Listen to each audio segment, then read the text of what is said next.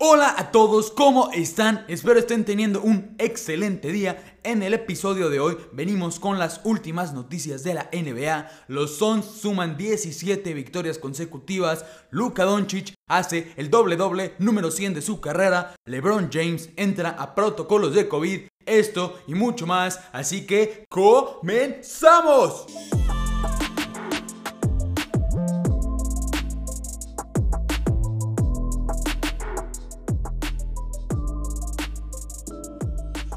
Los Suns vencieron a los Warriors en el partido del martes por la noche con un marcador de 104 a 96, sumando 17 victorias consecutivas y poniéndose con un récord de 18 a 3, quedando empatados en el primer puesto en la conferencia del oeste junto con los Warriors. Steph Curry tuvo su peor partido en lo que va de la temporada, anotando únicamente 12 puntos con un 21% de efectividad desde la línea de 3.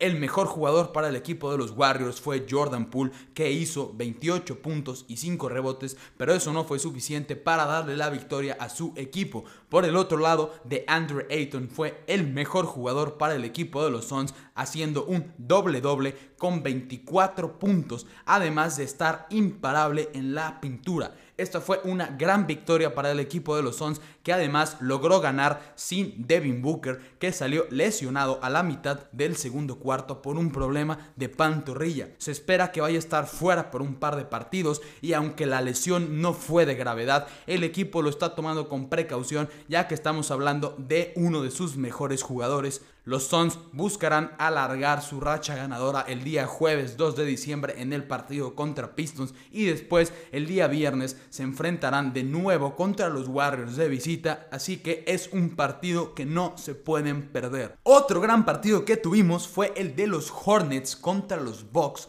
donde quedando dos segundos en el reloj y sin tiempos fuera, los Hornets decidieron darle el balón a Miles Bridges, quien intentó un tiro desde la media cancha que entró y salió de la canasta. Esto le pudo haber dado el tiro ganador a los Hornets que terminaron con un marcador de 125 a 127. La Melo Ball de nuevo tuvo un gran partido anotando 36 puntos, 5 rebotes y 9 asistencias, teniendo la mayor cantidad de puntos anotados en su carrera.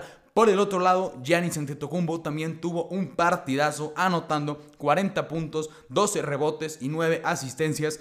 Gracias a esta victoria, los Bucks se ponen con un récord de 14 a 8, mientras que los Hornets se mantienen por arriba de los 500 con un récord de 13 a 11. Pasamos ahora con los Mavericks, quienes le ganaron por 32 puntos a los Pelicans en un partido donde Porzingis jugó una defensa impecable, limitando a Jonas Valanciunas únicamente a 6 puntos y 5 rebotes. Valanciunas venía de anotar 39 puntos, 15 rebotes y 7 triples en el partido de lunes por la noche contra los Clippers, así que esta fue una de las razones por la cual los Mavericks ganaron el partido. Luka Doncic también tuvo un buen partido, anotando 28 puntos y 14 asistencias, consiguiendo el doble doble número 100 de su carrera. Pero algo más impresionante con esta marca es que hace dos días Bama de Bayo también consiguió el doble doble número 100 de su carrera, pero Bama de Bayo lo hizo a sus 24 años, mientras que Doncic lo hizo a los 22.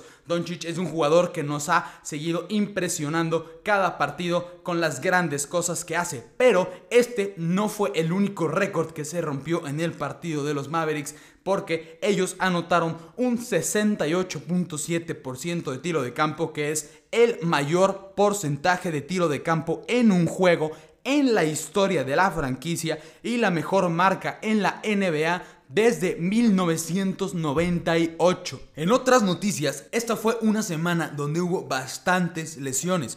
Una de las más importantes fue la de Jamorant, que salió lesionado el pasado viernes con una torcedura de rodilla. Afortunadamente no va a quedar fuera para la temporada, pero el tiempo que se perderá aún permanece como indefinido. Los jugadores que van a ver más minutos por la lesión de Morant van a ser Tyus Jones y Desmond Bain. En el partido de lunes contra los Nuggets, Bam Adebayo sufrió una ruptura de ligamento en su dedo pulgar de la mano derecha. Ya se confirmó que se someterá a cirugía y se perderá por lo menos seis semanas. Esta es una baja importante para el equipo de Miami Heat que se estaba viendo como un verdadero equipo contendiente. Damian Lillard estará fuera por 10 días debido a una tendinopatía abdominal inferior. Ya había lidiado con esta lesión por varios partidos y puede ser una de las razones por la cual ha tenido un mal comienzo de temporada. Lillard se perderá tres partidos clave para los Blazers, que será el partido contra Celtics, contra los Clippers y contra los Warriors.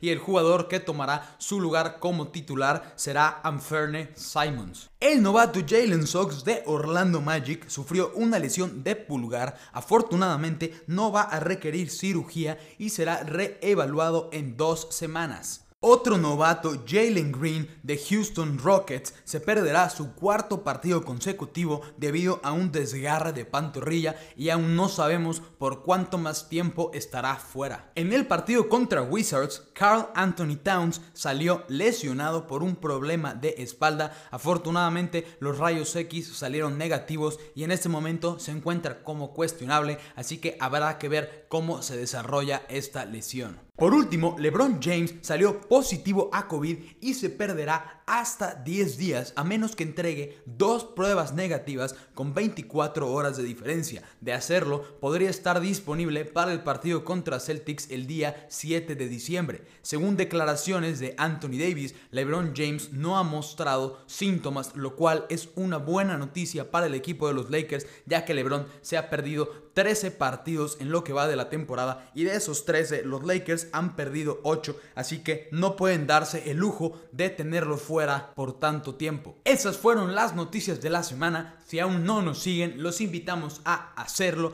También activen la campanita de notificaciones y esperamos verlos en el siguiente episodio.